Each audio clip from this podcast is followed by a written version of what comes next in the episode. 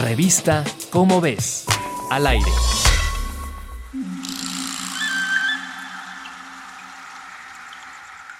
La ciudad de Tikal, ubicada en Guatemala, fue uno de los asentamientos más grandes e importantes de la cultura maya. Uno de sus aspectos más impresionantes implica que cerca de la ciudad no existen fuentes de agua permanentes como ríos o lagos. Los habitantes construyeron estanques alimentados por un manantial. A partir de este conocimiento, un equipo de científicos de las universidades de Cincinnati y Minnesota, en colaboración con la Universidad de San Carlos de Guatemala, decidieron estudiar la relación de los habitantes de Tikal con la selva.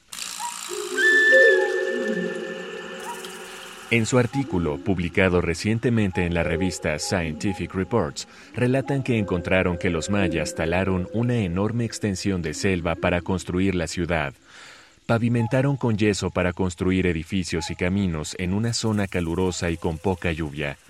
Pero alrededor de los estanques de la ciudad dejaron crecer especies de plantas silvestres. Lo más probable es que esto fuera solo con fines estéticos, no muy distinto de los parques que tenemos en la actualidad.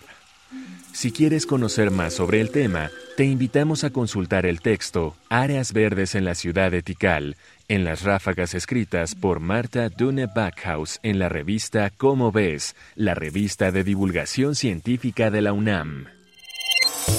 Revista Cómo ves, al aire.